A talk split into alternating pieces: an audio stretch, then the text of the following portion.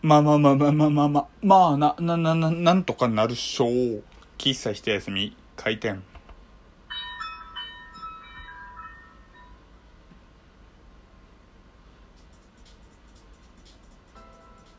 はい。皆様ごきげんよう、喫茶一休み、ゆうさとでございます。皆さんは iPhone を使っていますか Android を使っていますかなんていうね、えー質問から始まる今日の喫茶一休みですけれども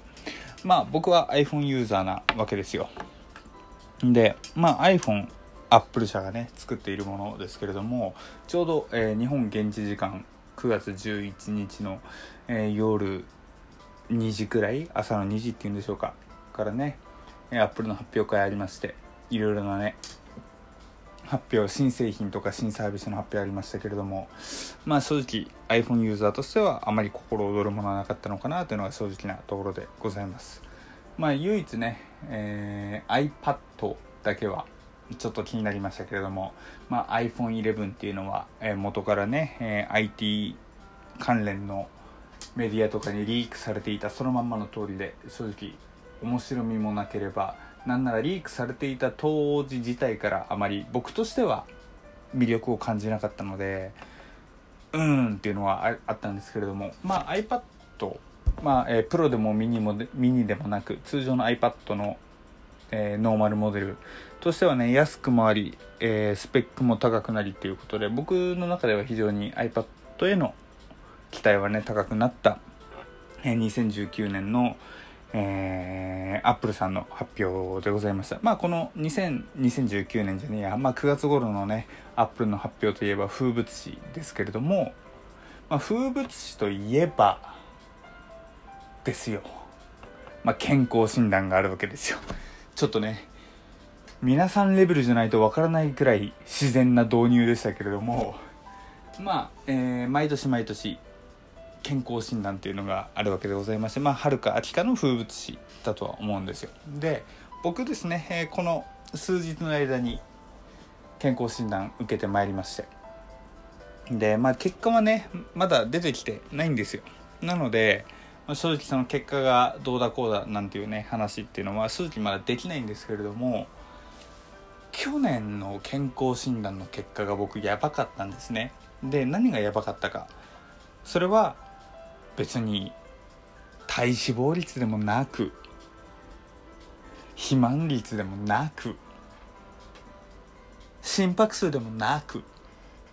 答えは肝臓の数値だったんですよ。まあねもうお酒大好きって言ってる時点で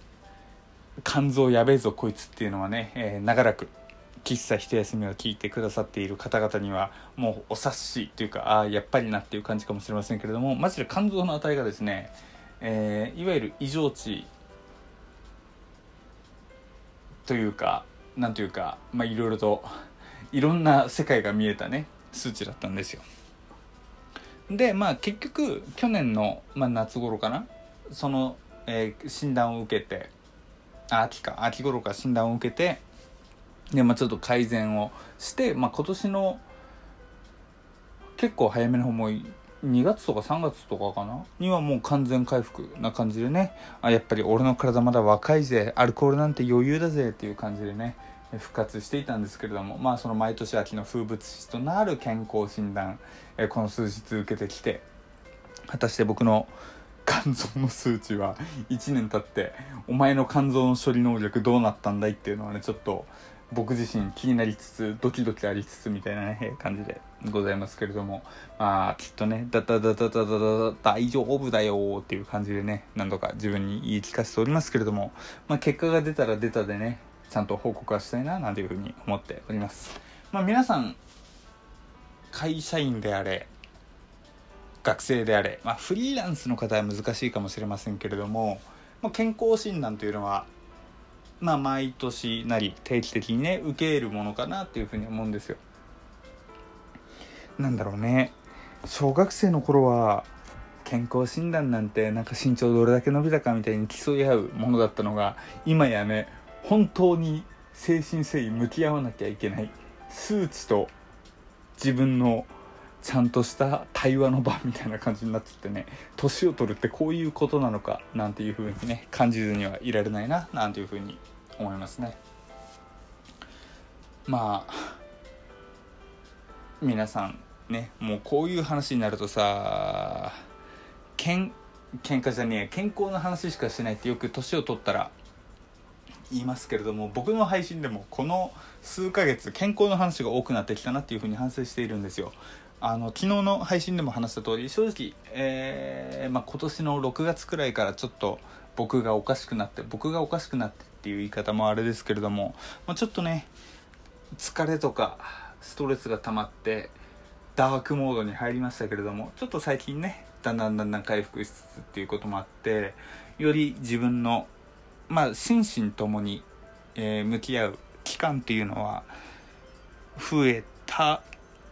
という自負だけはあるんですね。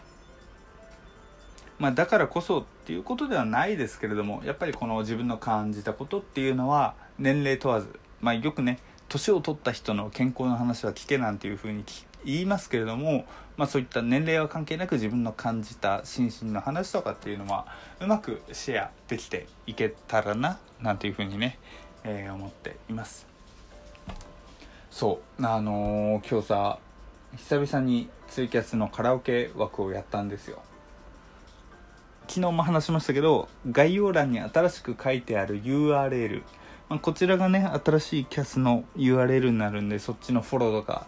サポートしていただけたら、えー、これ幸いな感じなんですけれども、まあ、その久々のキャスにもかかわらずね来てくださった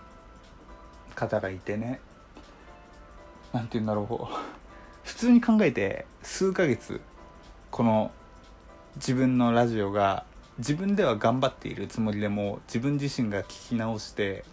あこれ暗すぎるよお前パーソナリティとしてダメだわっていうようなねテンションであっても聞いてくださったり見守ってくださっているっていうねことを改めてちょっと実感してねなんだろう涙ちょちょぎれるみたいなね、ところもございましたけれども。ございましたけれどもって言ってね別にそのキャスの枠では涙ちょちょぎれてないですけれどもいざ一人になってね、えー、いろいろあさっきキャス楽しかったななんていうふうに思うとそういうふうにね感じるところでございます。まあまあまあじゃないよ。僕はお酒が大好きでお酒の YouTube っていうのをね別の実はアカウント名と別の、えー、人格でやっているわけですけれどもまあねお酒を飲みつつねそういった話を聞きたい方がいらっしゃればそちらのアカウント名とかもね報告しますので世を忍ぶ仮の姿がそちらのアカウントなのでまあ、そちらのねグダグダ談義もね付き合っていただけたら嬉しいななんていうふうに思います。というわけで、えー、0時45分。転職前だけれども今日はね仕事で忙しくなったんじゃないカラオケキャストをやっていたから遅くなったんだよっていう報告とともに終わらせていただくゆうさとうでした。それじゃあまたね。